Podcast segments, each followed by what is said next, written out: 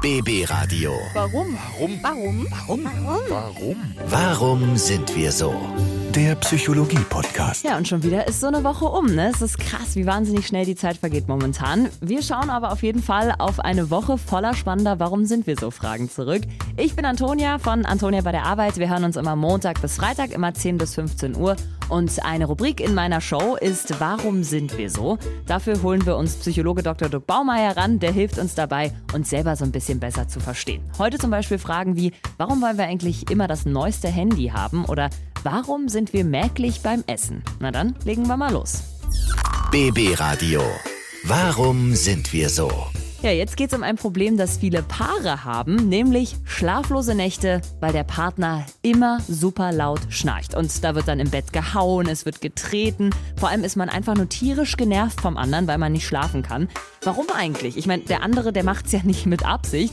Warum sind wir so genervt davon, dass der Partner schnarcht, obwohl er nichts dafür kann? Es gibt Nächte, in denen unser Schlaf zur Schwerarbeit wird. Während wir selbst in sorgenvollen Gedanken liegen, ertönen neben uns die Schnarchlaute des Partners als befriedete Kundgebungen seiner Anheimgabe ans Vegetative. Wir empfinden dann heimlich Neid und Missgunst, dass sich der Schlaf über unseren Partner gesenkt hat, während wir selbst wach liegen müssen. Wir meinen dann, dass dessen lautes Schnarchen uns nun erst recht am Schlummern hindert und fokussieren uns auf das, was an unser Ohr dringt. Dadurch lehnen wir selbst uns gegen den Schlaf auf und klammern uns unbewusst an das Wachsein. Ja, ich habe das Glück zu Hause, mein Mann schnarcht nicht, dafür redet er am Schlaf. Das nervt nicht, sondern es ist immer sehr, sehr unterhaltsam. BB Radio. Warum sind wir so? Eine Sache, die wir alle lieben, aber bei der wir nicht alle alles lieben. Zu verwöhnt? Ja, es geht um Essen. Gutes Essen lieben wir nämlich alle, aber für jeden ist gutes Essen ja eben was anderes und vor allem hat jeder ja auch Sachen, die er so überhaupt nicht gerne isst. Und ich habe mich mal bei mir in der BB Radio Redaktion umgehört. Was esst ihr überhaupt nicht gerne? Bei mir ist es Lakritze. Also ich kann Senf überhaupt nicht leiden. I Pilze. Also Ziegenkäse ist widerlich. Ich hasse ja Fisch. Am besten, wenn er mich noch so anguckt, tot aus der Vitrine. Oh. Blub, blub, blub. Oh, bei mir ist es ganz schlimm Gorgonzola-Käse und ich hasse, warum auch immer, man weiß es nicht, ich hasse Rucola-Salat. Finde ich ganz eklig.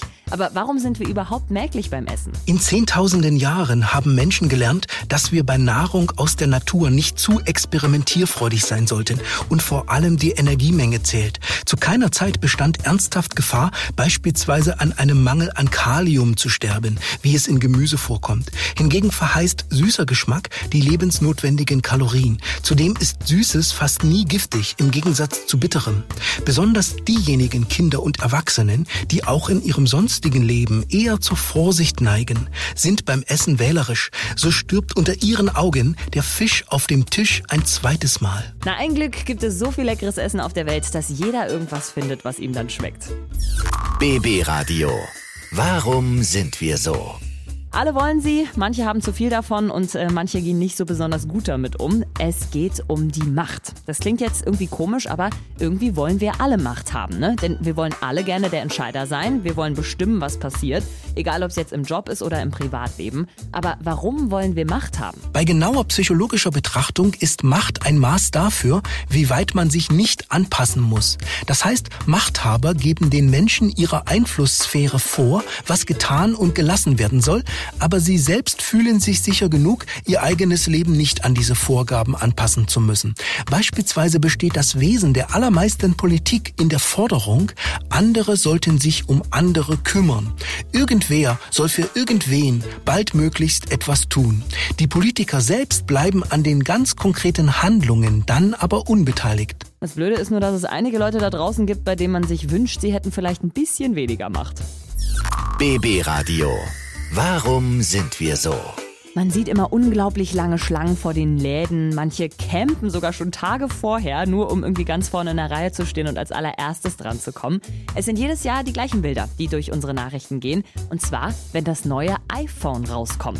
Das sind ja wirklich Leute, die tagelang anstehen vor diesen Apple Stores und es ist völlig egal, wie sündhaft teuer es ist. Wir wollen unbedingt dieses Handy haben. Aber warum wollen wir immer das neueste Handy überhaupt? Obwohl wir meinen, dass uns das Internet und die sozialen Netze jeden jeden Tag Neues zeigen, sind die Inhalte eigentlich fast dieselben wie an bisherigen Tagen.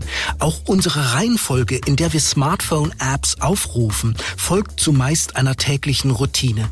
Da uns die Handynutzung von der Hand geht, als handele es sich um ein Ritual wie Zähneputzen, möchten wir wenigstens das Endgerät alle ein, zwei Jahre wechseln, um uns der Illusion hingeben zu können, alles sei jetzt anders und besser als früher. Ja, ich oute mich jetzt auch mal. Ich hole mir wirklich immer eigentlich das neueste iPhone, aber dieses iPhone 13, das war mir ganz ehrlich einfach viel zu teuer. Fand ich eine Frechheit. BB Radio. Warum sind wir so?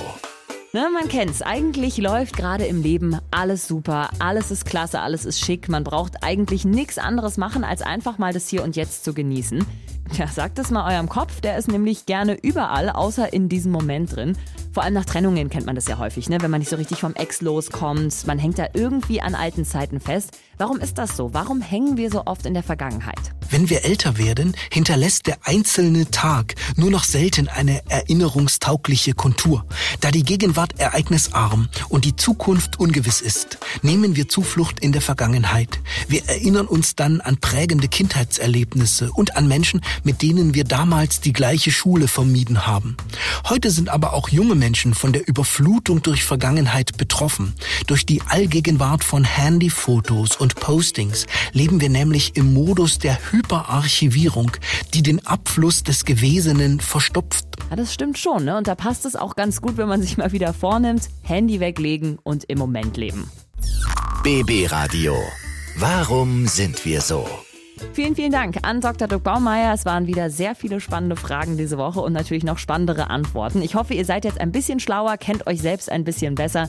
Wir haben nächste Woche schon wieder neue Fragen. Seid gespannt. Immer kurz halb elf bei mir in der Show bei Antonia bei der Arbeit und jeden Freitag dann kurz und knackig zusammengefasst hier bei uns im Podcast. Überall, wo es Podcasts gibt und natürlich auch auf bbradio.de. Danke fürs Zuhören.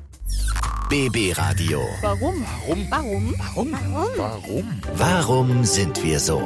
Der Psychologie-Podcast.